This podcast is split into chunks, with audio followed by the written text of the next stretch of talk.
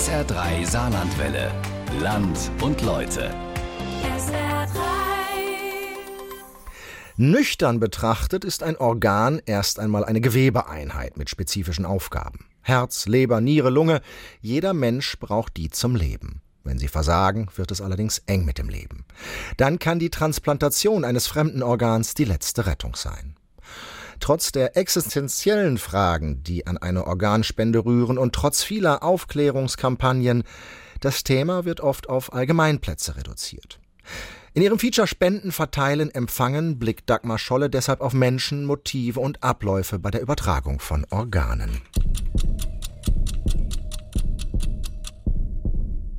In Deutschland leben rund 80 Millionen Menschen, Individuen, Persönlichkeiten. Pro Mensch in der Regel ein Herz, eine Leber, eine Bauchspeicheldrüse, ein Dünndarm, eine Lunge, zwei Nieren. Persönlichkeit in einem Organ. Also für mich steckt die Persönlichkeit eines Menschen im Gehirn. Das Gehirn, wenn man das Organ, Gehirn als Organ versetzt, die anderen Organe haben für mich keine Persönlichkeit. Manche Menschen leben mit nur einer Niere oder mit nur einem Lungenflügel.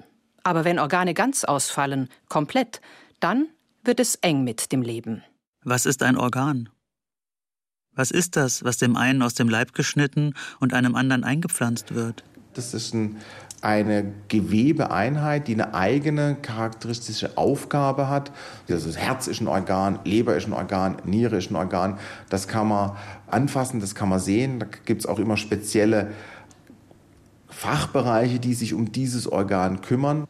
Eine frühe Definition stammt von Thomas von Aquin.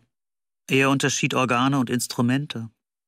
Während ein Instrument, ein Beil zum Beispiel, unabhängig von einer bestimmten Seele existiere, sah ein Organ unitum et proprium, weil es bloß einer einzigen Seele zugutekomme. David Wagner, Jahrgang 1971, Schriftsteller und seit 2007 Empfänger einer Spenderleber.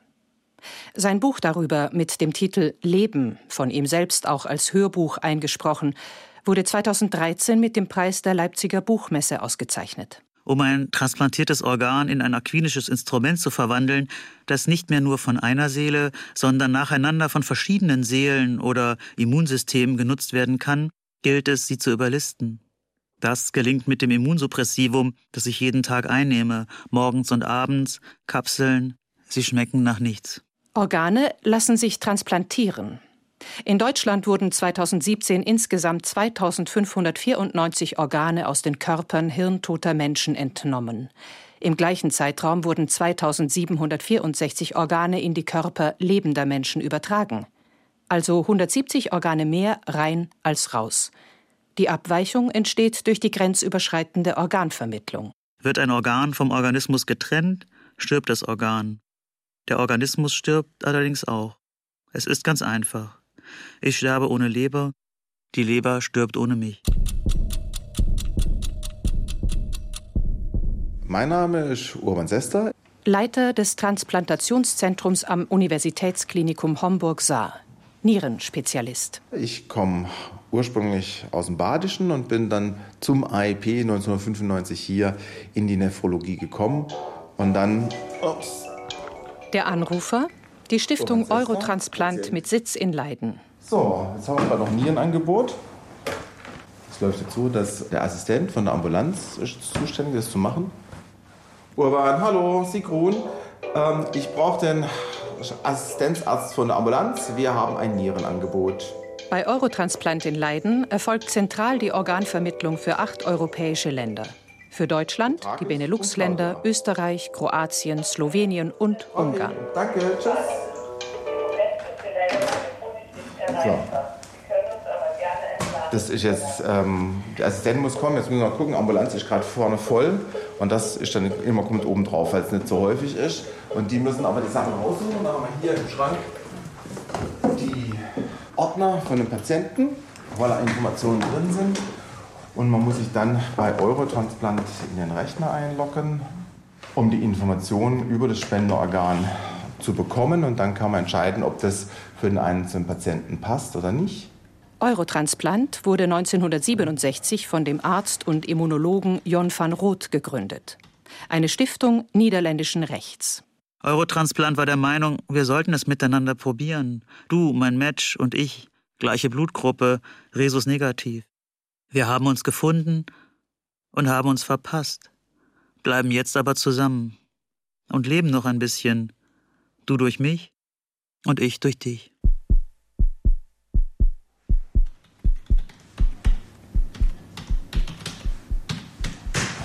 Das war eine Frau, die da jetzt gerade verstorben ist.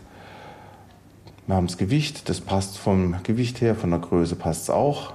Und dann haben wir die Informationen, welche Organe angeboten werden, welche der bereit war zu spenden. Pankreas, das ist bei 65-jährigen Spendern, sind die meistens zu alt für eine Spende. Und Darm genauso, die werden aus medizinischen Gründen nicht angeboten. Alle anderen sind aber angeboten worden. Jetzt gehe ich hier nochmal ins Telefon. Urban Sester. Der Fall scheint relativ klar. Die Frau hatte einen Organspendeausweis. Darin hatte sie folgende Option angekreuzt. Für den Fall, dass nach meinem Tod eine Spende von Organen, Geweben zur Transplantation in Frage kommt, erkläre ich, ja, ich gestatte, dass nach der ärztlichen Feststellung meines Todes meinem Körper Organe und Gewebe entnommen werden. Die Spenderin hätte ihre Zustimmung auf bestimmte Organe beschränken können. Sie hätte die Entscheidung auch einer anderen Person übertragen oder ankreuzen können, nein, ich widerspreche einer Entnahme.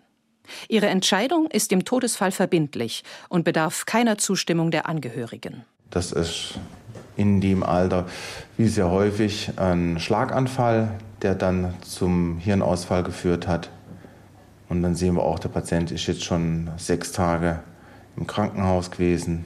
Blutdruck ist gut, Ausscheidung ist noch gut. Das heißt, es ist für mich, für die Niere wichtig, ob die Niere gut funktioniert. Blutkonserven wurden zwei gegeben, kann man sehen. Das spricht aber auch nicht gegen die Spende.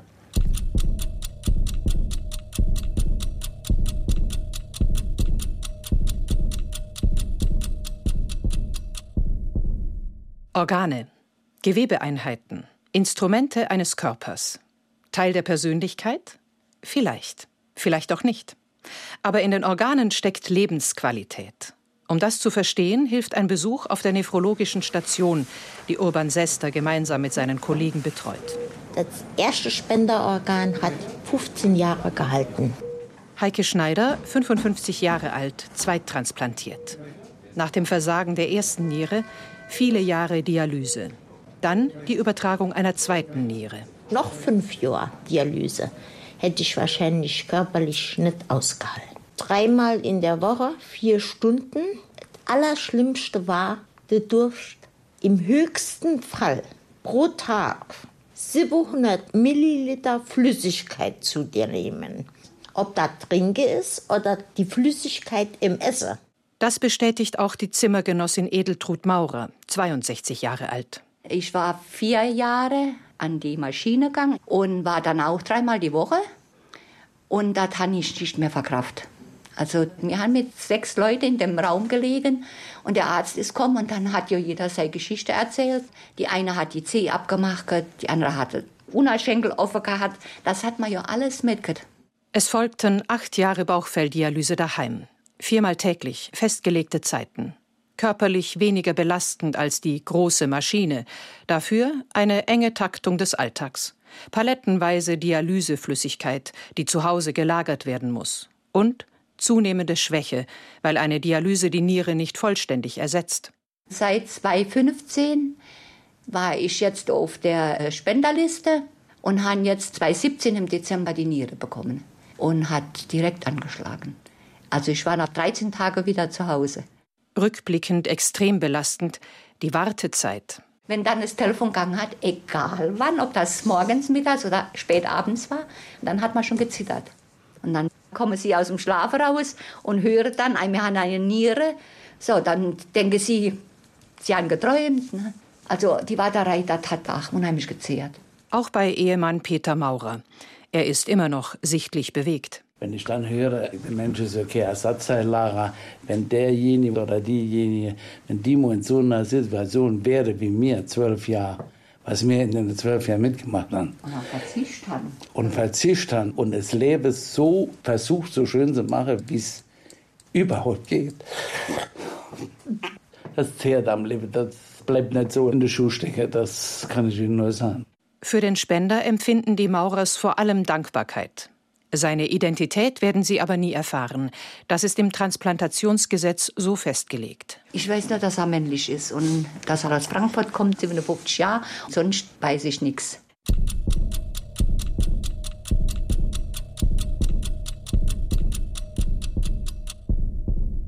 Als Organspender kommt nur in Frage, wer unter definierten Umständen stirbt. Hirntod ohne Organversagen.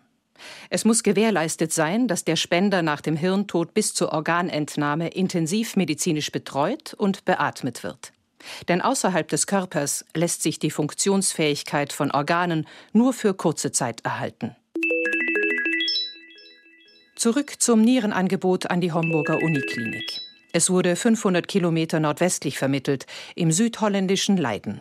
In einem schmucklosen Bürokomplex mit Blick auf den modernen Unicampus. Dort ist der Sitz von Eurotransplant.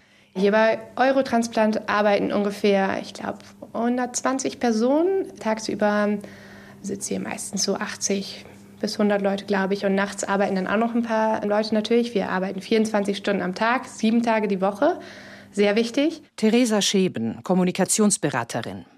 Die gebürtige Deutsche arbeitet seit rund zweieinhalb Jahren bei der Stiftung. Menschen haben natürlich auch hier unterschiedliche Meinungen über Organspende, aber jeder möchte sich dafür einsetzen, dass die Organe, die angeboten werden, echt auf eine faire und transparente Weise vermittelt werden. Die Vermittlung von Organen beginnt mit einem Klingelton, ein dezenter Alarm, der wichtige Informationen ankündigt. Wir werden auch häufig gefragt. Wir hören natürlich auch diesen Ton. Der klingelt fast im ganzen Bürogebäude. Kriegt man da nicht jedes Mal Gänsehaut, wenn man weiß, dass jemand gestorben ist. Aber eigentlich weiß man natürlich, dass, dass die Person schon ähm, vor eventuell ein bis zwei Tagen gestorben ist. Und dass es jetzt nur der Moment ist, dass die Daten an uns geschickt werden. Und dass die Ärzte schon alles möglich gemacht haben, um dem Patienten zu helfen. Und dass er jetzt Hirntod ist. Hirntod ist eine medizinisch definierte Todesfeststellung. Eine unumkehrbare Etappe des Sterbens. Wie viele Etappen es gibt, vermag niemand zu sagen. Die Diagnose Hirntod wird bei Organspendern von zwei unabhängigen Ärzten erstellt. Zum Zeitpunkt der Meldung an Eurotransplant ist diese Diagnose abgeschlossen. Auch mit den Angehörigen wurde gesprochen. Denn sie müssen über eine Organspende entscheiden, wenn keine Willensbekundung des Patienten vorliegt. Und das sind wirklich für uns dann die Daten, die wir erhalten, ja. Alle Abläufe vor der Meldung bei Eurotransplant liegen in Deutschland in der Hand der DSO, Deutsche Stiftung Organspende, gemeinsam mit den Kliniken. 1260 zugelassene Entnahmekliniken sind hierzulande registriert. Die DSO koordiniert die Entnahmeteams und spricht mit den Angehörigen. Eurotransplant hat damit nichts zu tun, ist weder Klinik noch Labor hat auch keine Kühlschränke voller Organe, sagt Theresa Scheben. Es ist eigentlich sehr ja, normal, Tische, Stühle, viele Computer, ein großes Computersystem. Aber sonst sieht es aus wie ein ganz normales Bürogebäude. Das gilt auch für das Allocation Center, einen zentral gelegenen Büroraum. Große Fensterfront, moderne Einrichtung, Schreibtische für acht bis zehn Mitarbeiter. An der Fensterseite sitzt Lilia A. mit zwei Kollegen. Sie bereitet die Übergabe vor. In wenigen Minuten ist Schichtwechsel. Wir haben heute keine neue Spendermeldung gehabt. Also jetzt tagsüber denn. Aber abends passiert immer etwas mehr. Also tagsüber sind die natürlich beschäftigt im OP und werden noch Untersuchungen gemacht im Krankenhaus. Und dann ungefähr um diese Zeit so, dann kommen die neuen Spendermeldungen. Und dann gibt es mehr zu tun. Innerhalb von 24 Stunden werden bei Eurotransplant ungefähr acht Spender gemeldet. Das kann man sich ungefähr so merken. Tagsüber ist es mehr, also was alles noch von, von Abend und nachts war.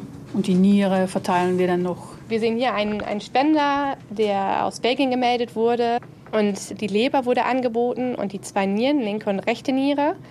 Und man sieht hier zum Beispiel, dass die Leber ist auch in Belgien geblieben. Da wurde ein Empfänger in Belgien gefunden. Und die Nieren sind aber zu zwei unterschiedlichen Empfängern gegangen. Die linke Niere ist nach Deutschland gegangen und die rechte ist in Belgien geblieben. Und dann sehen wir hier noch einen Spender, eine Frau aus den Niederlanden. Und da sind die Lungen sind auch in den Niederlanden geblieben, aber die Leber ist nach Deutschland gegangen. Und dann der Pankreas, das ist die Bauchspeicheldrüse, ist auch in den Niederlanden geblieben und die Nieren sind auch zu zwei verschiedenen Empfängern gegangen. Das heißt, wir sehen hier eins, zwei, drei, vier, fünf Empfängern wurde geholfen von einem Spender. die Hauptmotivation. Na, ich bin schon seit 94 hier und es bleibt noch immer interessant, die Spendermeldungen anzugucken und dann man weiß immer, wie viele Leute man damit helfen kann. Also es ist traurig, was mit einer Spendermeldung reinkommt, das, was, was damit passiert ist. Aber man sieht immer, das, das sehen Sie selber auch, fünf Leute, sechs Leute, Patienten, die man wieder von die Warteliste gerettet hat. Also das bleibt doch interessant und ein gutes Gefühl. Menschen retten, ohne ihnen je zu begegnen. Anhand von Zahlen und Messwerten, die zusammenpassen, die matchen. Nichts, nur auf Papier. Keine, keine Kontakte, gar nichts. Auch nicht per Telefon, nicht. Ne? Das geht alles über die Krankenhäuser und die, die Ärzte, die da arbeiten. Aber die Zahlen und Messwerte formen Bilder im Kopf, Vorstellungen über das Leben dahinter. Natürlich. Ja, insbesondere wenn es um Kinder geht, dann ja, dann denke ich, okay, da habe ich doch ein kleines Kind geholfen. Aber ja, an der anderen Seite ist auch wieder ein Kind verstorben wahrscheinlich. Es bleibt immer die Bilanz zu finden.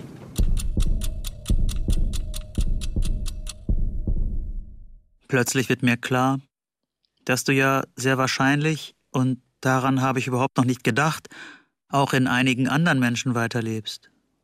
Ich habe dich gar nicht für mich allein, Liebste, ich habe dich nicht exklusiv, ich muss dich vermutlich noch mit anderen Organempfängern teilen. Ich habe Transplantationsgeschwister, ohne zu wissen wo. Die Allocation, also die Zuteilung von Organen zwischen Spendern und Empfängern, erfolgt per Computer. Je nach Organ fließen dabei neben medizinischen Kriterien auch Wartezeiten, Dringlichkeit, Erfolgschancen oder die räumliche Entfernung mit ein. Das heißt wirklich, es ist ein Knopfdruck für unsere Mitarbeiter hier und dann werden alle medizinischen Daten verglichen mit den Daten, die wir in der Warteliste stehen haben, mit allen möglichen Empfängern. Das ist alles im Computersystem, sehr viel komplizierte Algorithmen. Dann erhält man eine Matchliste und dann steht da wirklich ähm, Empfänger 1, Empfänger 2, Empfänger 3, Empfänger 4. Und die Matchliste ist wirklich, das ist sehr wichtig, um, um das im Kopf zu behalten, die ist per Spenderorgan, per Spender unterschiedlich. Denn jedes Organ ist individuell, hat seine Geschichte, sein Alter, eine bestimmte Größe, vielleicht Vorerkrankungen, besondere Merkmale. Was unsere Kollegen dann machen im Allokationszentrum, ist die Transplantationszentren anrufen und mit dem Arzt sprechen, der den Patienten betreut und das Organ anbieten. Am anderen Ende der Leitung sitzt dann ein Arzt, jemand wie Urban Sester, Leiter des Transplantationszentrums Homburg. Trotz knappen Angebots passender Spenderorgane lautet seine Entscheidung manchmal auch Nein. Urban Sester, Homburg Saar, guten Tag. Organangebot leider ablehnen, weil der Spender selber eine Nierenerkrankung hat mit einer Eiweißerscheinung von 1,5 Gramm pro Tag. Wir lehnen das gesamte Zentrum ab. Sie brauchen es uns auch nicht als Extended Allocation anbieten. Gut, vielen Dank. Tschüss. Extended Allocation sind Organangebote im zweiten Durchlauf, vereinfachte Verfahren, damit möglichst jedes Organ vermittelt werden kann. Ob die Nieren, die wir hier haben, jetzt transplantiert werden, da muss schon ein geeigneter Empfänger da sein. Die anderen Organe sind angeboten, so wie ich sie wird wahrscheinlich die Leber ziemlich sicher transplantiert werden. Herz und Lunge muss man dann gucken mit der Infektion, die drin ist ob das Kollegen von der Deutschen Stiftung Organtransplantation noch behandeln können, dann kann man das auch anbieten. Den gesetzlichen Rahmen für die Spende, Entnahme und Übertragung von Organen bildet in Deutschland seit 1997 das Transplantationsgesetz, novelliert 2012. In Paragraph 1 heißt es dort: Ziel des Gesetzes ist es, die Bereitschaft zur Organspende in Deutschland zu fördern. Immer wieder wird auf großen Plakaten pro Organspende geworben. Stagnierende Zahlen seit 2012 als manipulierte Wartelisten in die Schlagzeilen gerieten. Den 800 Spendern stehen aktuell rund 10.000 Wartelistenpatienten gegenüber, trotz Werbung. Seit 2012 werden auch die Krankenversicherten in großen Aufklärungskampagnen angeschrieben. Kosten bislang rund 100 Millionen Euro. Erfolg kaum messbar.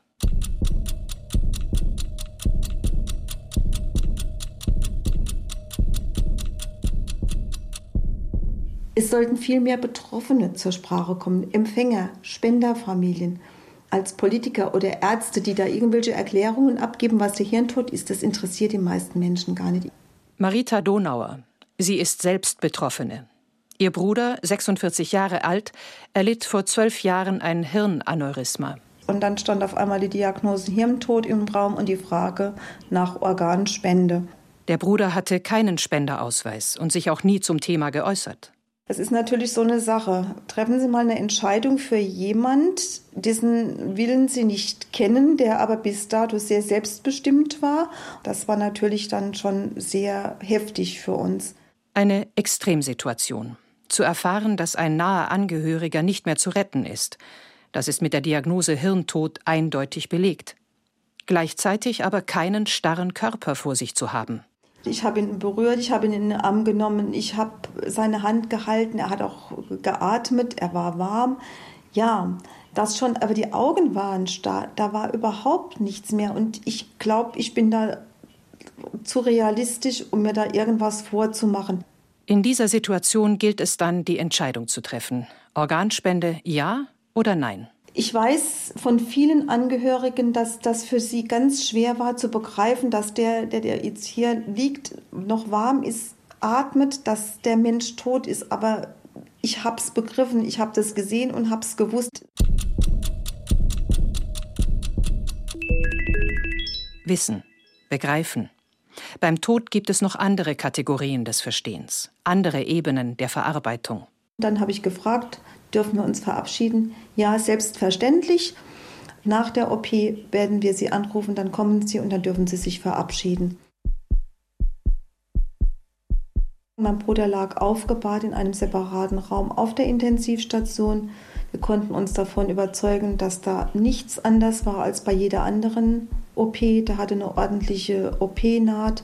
Die haben sogar die Augenhornhäute entnommen, haben Glaslinsen eingesetzt, dass die Augäpfel nicht eingefallen waren. Also das war alles wunderbar. Und da haben wir halt auch den Tod einfach so begriffen. Da war das real greifbar. Da haben wir auch im Nachhinein den Unterschied gesehen. Vorher war halt dann noch irgendwie künstliches Leben, aber jetzt war eben das endgültig. Marita Donauer zieht eine positive Bilanz, wenn sie über die Ereignisse spricht. Ärzte, Pfleger, die Koordinatorin der DSO, alle hätten gut beraten und unterstützt, sagt sie. Zwei Monate später kommt ein Brief von der DSO. Und da stand dann drin, eine 54-jährige Frau hat eine Niere und Pankreas bekommen. Ein 45-jähriger Mann das Herz. Ein 40-jähriger die Leber. Also wir konnten uns ungefähr eine Vorstellung machen, wer da was bekommen hat. Und das war natürlich ein Wahnsinnstrost und dann auch an dem Punkt auch der Anlass, da doch rauszugehen und zu erzählen, was da passiert ist, weil wir da gemerkt haben, meine Güte, da haben ja wirklich Leute jetzt, die können jetzt weiterleben. Das haben wir mit dem Brief erst wirklich begriffen. Gemeinsam mit anderen Betroffenen hat Marita Donauer vor einem Jahr das Netzwerk Spenderfamilie gegründet, um vor allem zwei Botschaften nach außen zu tragen. Es gibt ja auch Angehörige, die schlechte Erfahrungen gemacht haben. Das ist, ist auch so. Aber die werden furchtbar aufgebauscht und wir wollen da einen Kontrapunkt setzen und sagen, nein, es gibt auch die positive Seite. Auch Angehörige haben das positiv erlebt. Es hat uns in der schier sinnlosen Situation so etwas wie Trost gespendet. Das ist die eine Sache. Die andere Sache ist die mit dem Spenderausweis. Einfach zu sagen, macht das, setzt euch mit dem Thema auseinander, füllt einen aus. Wenn ihr euch gegen Organspende entscheidet, ihr das nicht wollt, dann trotzdem einen Organspendeausweis ausfüllen und Nein ankreuzen, einfach um Angehörigen in einer eventuellen Ausnahmesituation eine schwere Entscheidung zu ersparen. Die offenkundig niemand gerne trifft. Nach Umfragen der Bundeszentrale für gesundheitliche Aufklärung gibt es in Deutschland seit Jahren eine hohe Zustimmung zur Organspende, 80 Prozent. Aber nur gut jeder Dritte hat einen Spenderausweis. Das alles wirft Fragen auf. Wäre alles gut, wenn jeder hierzulande automatisch Spender wäre, so wie in den umliegenden Ländern? So wie es auch der Deutsche Ärztetag auf seinem jüngsten Treffen gefordert hat. Wenn staatliche Stellen die Organvergabe regeln würden, statt privater Stiftungen. Wäre alles gut, wenn es statt endloser Kampagnen umfassende Aufklärung gäbe, die Leben und Tod in den Blick nimmt. Und du, Organ, gehörst jetzt wirklich mir? Wem gehört ein transplantiertes Organ Wurde es mir geschenkt oder gehört es weiterhin Eurotransplant, der Klinik oder der Krankenkasse? Ist es etwa so, dass ich dich nur verwahren, versorgen, durch Bluten erhalten soll? Stürbe ich jetzt, könntest du, liebe geliehene Leber, herausoperiert und weiterverpflanzt werden. Ist schon vorgekommen. Die Fragen sind da. Lange schon. In Publikationen, Streitschriften und Stellungnahmen werden sie diskutiert. Von Ärzten, Juristen, Verbandsvertretern. Aber die oft geforderte Neuordnung der Transplantationsmedizin steht noch immer auf der Warteliste. Sie wäre nicht der erste Patient, der dort verstirbt.